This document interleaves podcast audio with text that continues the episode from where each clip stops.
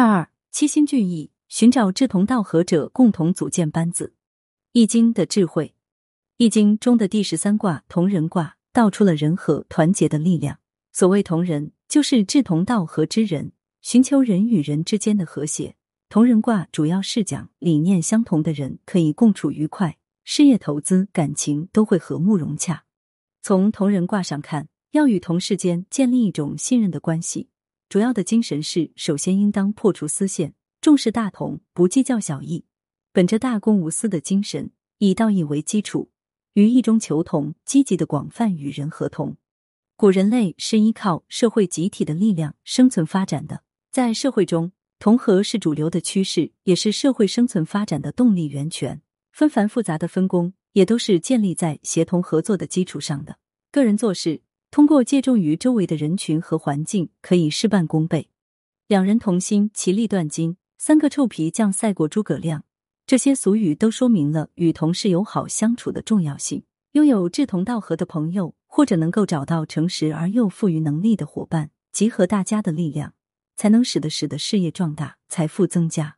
水浒小传之七星聚义，在一家企业的运营当中，团结至关重要。没有团结，就没有执行力。没有执行力，公司的所谓策略、制度、规划、任务都会流于形式。再完美的文案也只是文字，不能落实。《水浒传》中七星聚义的段子，正是展示了团结的力量。在做大事的时候，唯有找到志同道合的同伴，才能团结一致，才会让事情办得圆满。先一起来回忆一下七星聚义的情节。山东济州府郓城县新上任的知县石文斌，为了整治周边的盗贼。特派马兵都头朱仝和步兵都头雷横出城巡逻，误抓了前来投奔晁盖的赤发鬼刘唐。刘唐对晁盖阐明来意，后者编了一个舅舅的身份将其解救出来。后刘唐为追回晁盖，为救自己，送与雷横的行贿银子，与雷横大打出手。他们俩打架的输赢不重要，关键是把日后梁山的头号智囊吴用给引了出来。随后。因为追赶刘唐而恰好赶至打架现场的晁盖，将吴用邀请到了家里。晁盖、吴用、刘唐三个人一拍即合，议定劫取生辰纲。后来为了符合晁盖那个见鬼的梦，昨夜我梦见北斗七星落在我房脊上，斗柄一颗小星化白光去了。我想星照本家是大吉大利之兆，今日请各位来，就是商议此事。吴用提议找七八个好汉，这才有了之后的阮氏三雄和公孙胜加盟。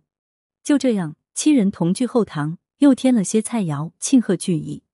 有了七人协力，向着共同的目标夺取生辰纲，就志在必得了。这七人可谓是志同道合的朋友，在关键时刻结识同行，无疑为生辰纲的成功夺取起到了关键性的作用。试想，倘若单枪匹马的去夺取生辰纲，失败是很有可能的，说不好还会惹来杀身之祸。众人齐心，其利断金。作为领导。若能在管理上找到志同道合的挚友，才能保证团结一致，增加胜利的可能，才能让事情办得顺利，达到事半功倍的效果。易经中的同人卦正是点出了团结合作的重要性。作为领导，要善用这一卦，找到志同道合之人，让个人的力量借助众人的团结壮大起来。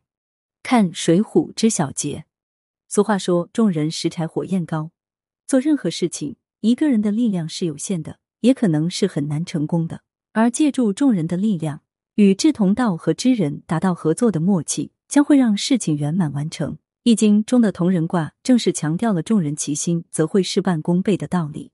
从七星聚义的故事中，我们看到，倘若没有众英雄的汇合，没有共同夺取生辰纲的目标，那计划很可能失败。正是大家齐心协力，有同人之心，才换得了目标的达成。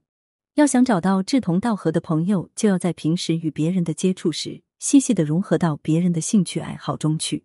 一个不关心别人、对别人不感兴趣的人，他的生活必会受到重大的阻碍困难，同时会给别人带来极大的伤害困扰。几乎所有失败都是由于这些人的单枪匹马和我行我素造成的。在领导艺术中，找到志同道合的同伴至关重要，同时也需要些技巧。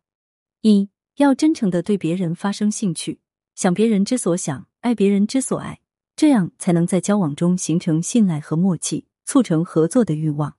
二要经常对别人微笑，微笑是拉近心与心距离的最好方法。一个微笑就能让他人对你消除戒备，为进一步的沟通做准备。三，在交友中要记住每个人的名字。对于刚接触的朋友，若在短期内记得对方的名字，对方则会感觉得到了你的重视，愿意与你做进一步的交谈。四，善做一个静听的人。当对方在谈论自己的意见和想法时，要保持倾听的状态。只有真实的了解对方所想，才能针对对方的需求予以回应。